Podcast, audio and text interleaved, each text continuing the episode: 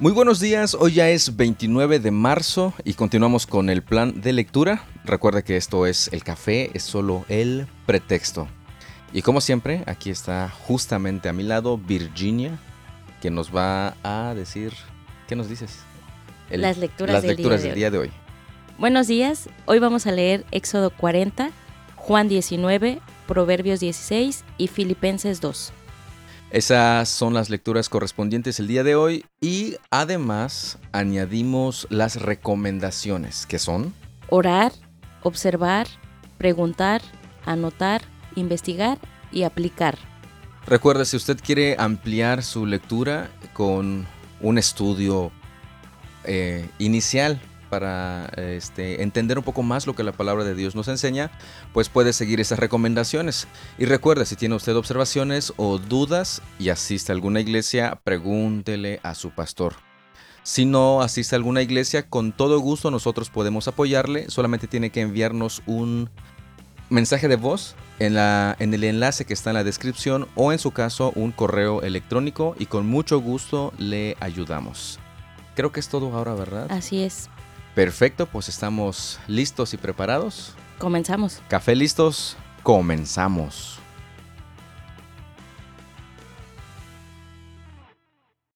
Éxodo 40 Luego el Señor le dijo a Moisés, Levanta el tabernáculo el primer día del nuevo año, coloca dentro el arca del pacto y cuelga la cortina interior para encerrar el arca dentro del lugar santísimo. Luego manda traer la mesa y acomoda los utensilios sobre ella. Además, manda traer el candelabro e instala las lámparas. Ubica el altar de oro para el incienso frente al arca del pacto. Después cuelga la cortina en la entrada del tabernáculo. Coloca el altar de las ofrendas quemadas delante de la entrada del tabernáculo. Pone lavamanos entre el tabernáculo y el altar y llénalo de agua. Luego arma el atrio alrededor de la carpa y cuelga la cortina de la entrada al atrio. Toma el aceite de la unción y unge el tabernáculo junto con todo el mobiliario, a fin de consagrarlos y para que queden santos. Unge el altar de las ofrendas quemadas y sus utensilios, a fin de consagrarlos. Entonces el altar será completamente santo. Luego unge el lavamanos y su base, a fin de consagrarlos. Lleva a Aarón y a sus hijos a la entrada del tabernáculo y lávalos con agua. Ponle a Aarón las vestiduras sagradas y úngelo. Así quedará consagrado para servirme como sacerdote. Luego haz que se acerquen sus hijos y vístelos con sus túnicas. Úngelos como ungiste a su padre, para que ellos también me sirvan como sacerdotes. Al ungirlos, los descendientes de Aarón quedan apartados para el sacerdocio por siempre, de generación en generación. Moisés hizo todo lo que el Señor le había ordenado. Así que el tabernáculo fue armado el primer día del primer mes del segundo año. Moisés levantó el tabernáculo, primero situó las bases, encajó los soportes, fijó los travesaños y colocó los postes. Luego extendió las cubiertas sobre el armazón del tabernáculo y puso las capas protectoras encima, tal como el Señor le había ordenado. Entonces tomó las tablas de piedra grabadas con las condiciones del pacto y las puso dentro del arca. Después sujetó al arca las varas para transportarla y a la tapa del arca, el lugar de la expiación, la colocó encima. Luego llevó el arca del pacto dentro del tabernáculo y colgó la cortina interior para protegerla de la vista, tal como el Señor le había ordenado. Después Moisés ubicó la mesa en el tabernáculo, en el lado norte del lugar santo, justo fuera de la cortina interior, y acomodó sobre la mesa el pan de la presencia delante del Señor, tal como el Señor le había ordenado. Luego puso el candelabro en el tabernáculo, en dirección opuesta a la mesa, en el lado sur del lugar santo. Entonces encendió las lámparas en la presencia del Señor, tal como el Señor le había ordenado. También puso en el tabernáculo el altar de oro para el incienso, en el lugar santo, delante de la cortina interior, y quemó el incienso aromático sobre el altar, tal como el Señor le había ordenado. Después colgó la cortina a la entrada del tabernáculo, y ubicó el altar de las ofrendas quemadas cerca de la entrada del santuario. Entonces presentó una ofrenda quemada y una ofrenda de grano sobre el altar, tal como el Señor le había ordenado. Luego Moisés instaló el lavamanos entre el tabernáculo y el altar, y lo llenó de agua para que los sacerdotes pudieran lavarse. Moisés, Aarón y los hijos de Aarón sacaban agua de lavamanos para lavarse las manos y los pies. Se lavaban cada vez que se acercaban al altar o entraban al tabernáculo, tal como el Señor le había ordenado a Moisés. Después Moisés colgó las cortinas que daban forma al atrio que rodea el tabernáculo y el altar. Por último, levantó la cortina en la entrada del atrio. Así por fin terminó Moisés el trabajo. Entonces la nube cubrió el tabernáculo, y la gloria del Señor llenó el tabernáculo. Moisés no podía entrar en el tabernáculo porque la nube se había posado allí, y la gloria del Señor llenaba el tabernáculo. Cada vez que la nube se levantaba del tabernáculo, el pueblo de Israel se ponía en marcha y la seguía. Pero si la nube no se levantaba, ellos permanecían donde estaban hasta que la nube se elevaba. Durante el día, la nube del Señor quedaba en el aire sobre el tabernáculo, y durante la noche resplandecía fuego dentro de ella, de modo que toda la familia de Israel podía ver la nube. Eso mismo ocurrió durante todos sus viajes. Como usted se ha dado cuenta, son seis capítulos en los que menciona al tabernáculo, desde los elementos que deben utilizar para construirlo, la forma en que deben de construirlo, los colores y todos los detalles que se tienen que hacer, hasta finalmente el armado del tabernáculo. Eso nos muestra y nos indica la importancia que tenía precisamente el tabernáculo en Israel. Y algo bien interesante también, que la palabra tabernáculo se repite una y otra y otra vez. Y ya finalmente en este capítulo que acabamos de leer, encontramos también cómo el tabernáculo finalmente queda construido, queda finalizado. Y el verso 34 nos dice que la nube cubrió el tabernáculo, o sea, y la gloria, perdón, del Señor llenó el tabernáculo. O sea, el Señor estaba y habitaba dentro, en el tabernáculo. Y eso, como indica el último versículo, eso mismo ocurrió durante todos sus viajes. El Señor los guiaba, el Señor los acompañaba, el Señor habitaba en medio de su pueblo, así como ahora también. Juan 19. Entonces Pilato mandó azotar a Jesús con un látigo que tenía puntas de plomo los soldados armaron una corona de espinas y se la pusieron en la cabeza y lo vistieron con un manto púrpura. ¡Viva el rey de los judíos! Se burlaban de él mientras lo abofeteaban. Pilato volvió a salir y le dijo al pueblo, Ahora lo voy a traer, pero que quede bien claro que yo no lo encuentro culpable de nada. Entonces Jesús salió con la corona de espinas sobre la cabeza y el manto púrpura puesto.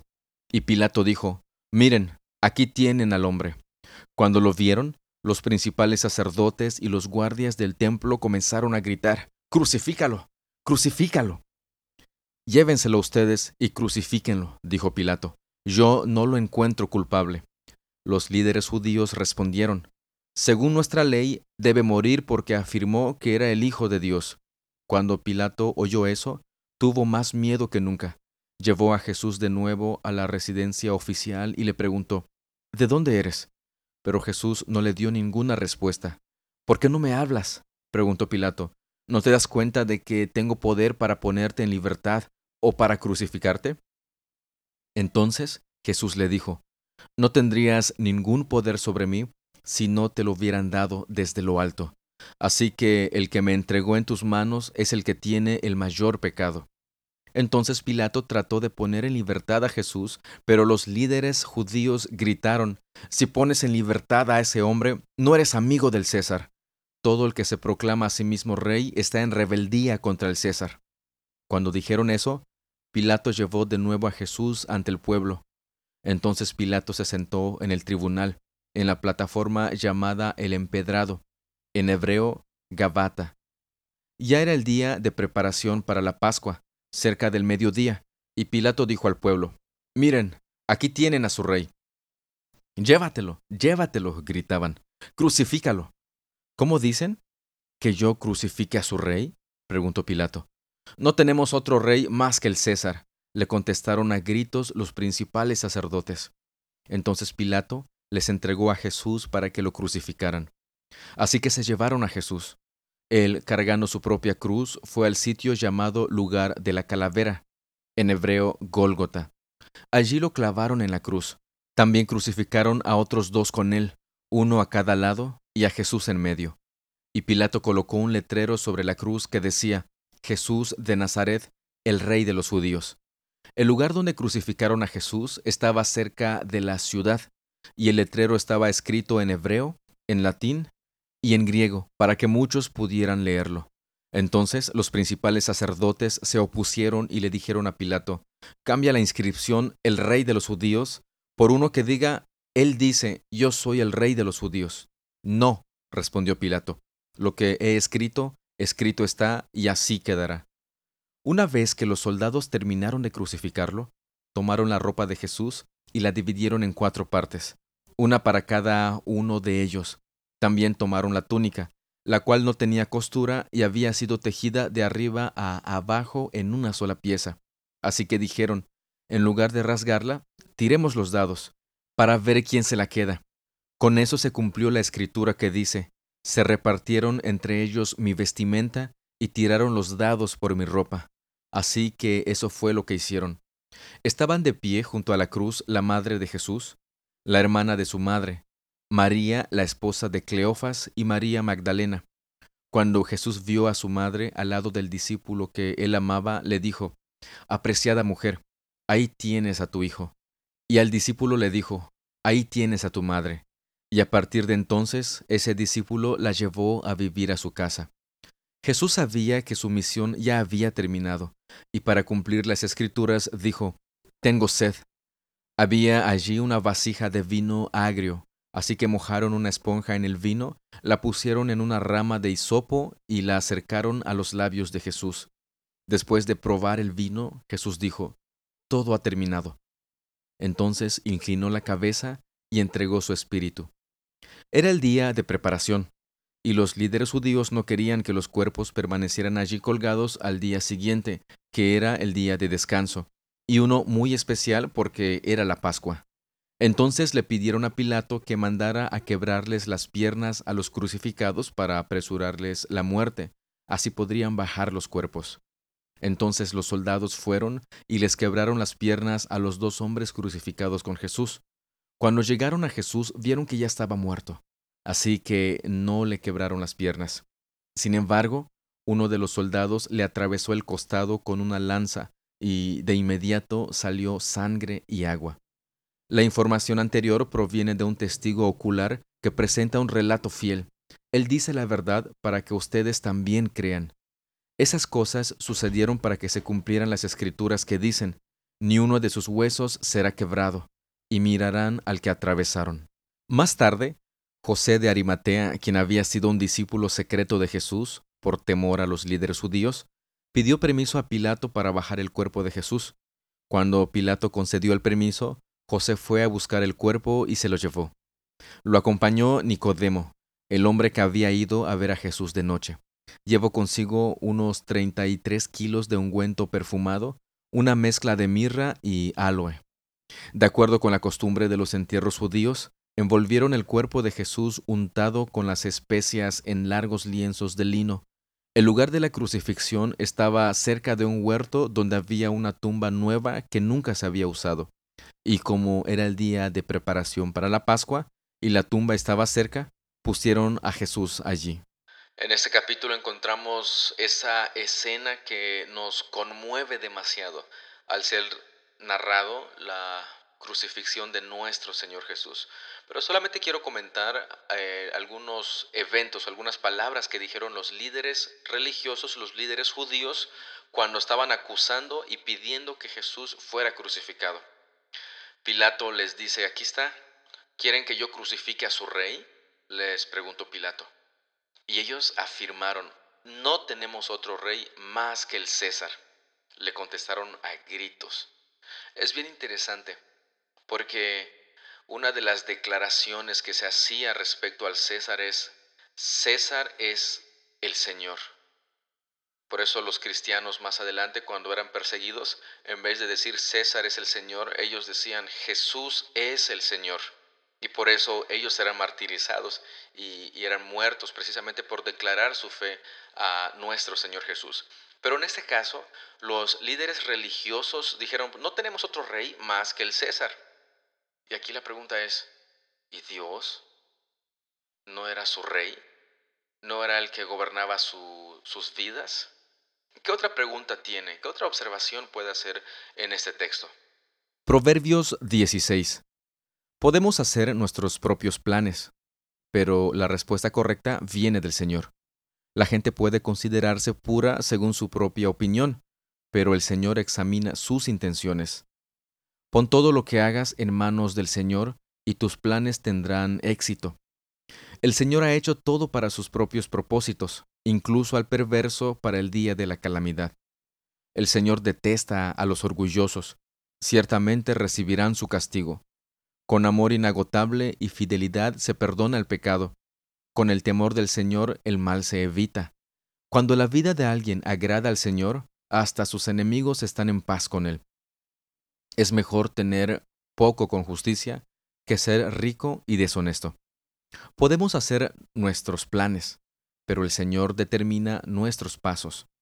El rey habla con sabiduría divina, nunca debe juzgar injustamente. El Señor exige el uso de pesas y balanzas exactas. Él es quien fija los parámetros de la justicia. El rey detesta las fechorías, porque su gobierno se basa en la justicia.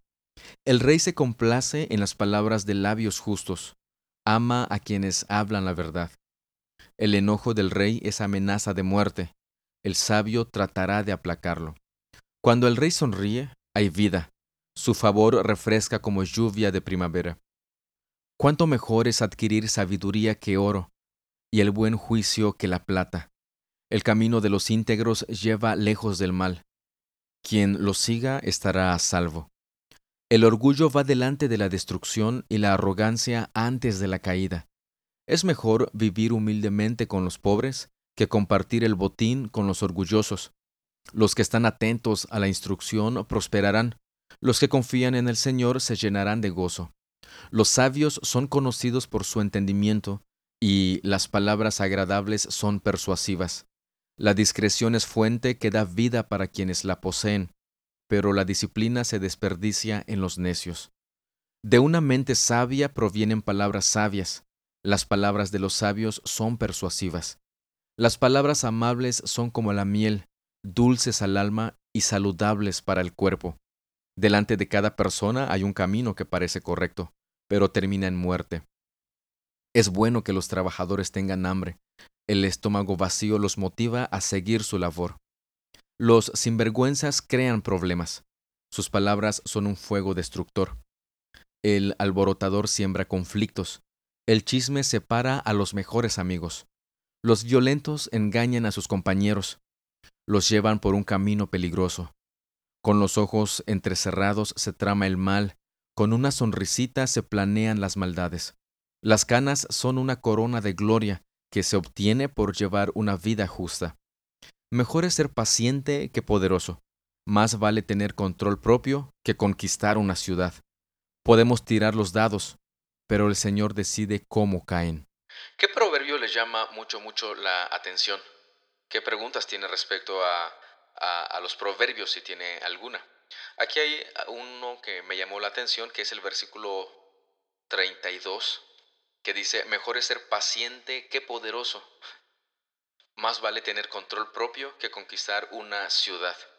Esto me hace pensar que el controlarse uno mismo es la mayor conquista que uno puede tener. Y muchas veces distamos de, eso, de tener este dominio propio, este control propio. Y cuando algo nos enoja quizá, por dar un ejemplo, explotamos y arremetemos en contra de quien esté alrededor nuestro. Pero si tenemos control propio, es como, es más, más grande que conquistar una ciudad. Filipenses 3 mis amados hermanos, pase lo que pase, alégrense en el Señor. Nunca me canso de decirles estas cosas y lo hago para proteger su fe. Cuídense de esos perros, de esa gente que hace lo malo, esos mutiladores que les dicen que deben circuncidarse para ser salvos. Pues los que adoramos por medio del Espíritu de Dios somos los verdaderos circuncisos. Confiamos en lo que Cristo Jesús hizo por nosotros. No depositamos ninguna confianza en esfuerzos humanos, aunque si alguien pudiera confiar en sus propios esfuerzos, ese sería yo. De hecho, si otros tienen razones para confiar en sus propios esfuerzos, yo las tengo aún más. Fui circuncidado cuando tenía ocho días de vida. Soy un ciudadano de Israel de pura cepa y miembro de la tribu de Benjamín, un verdadero hebreo como no ha habido otro.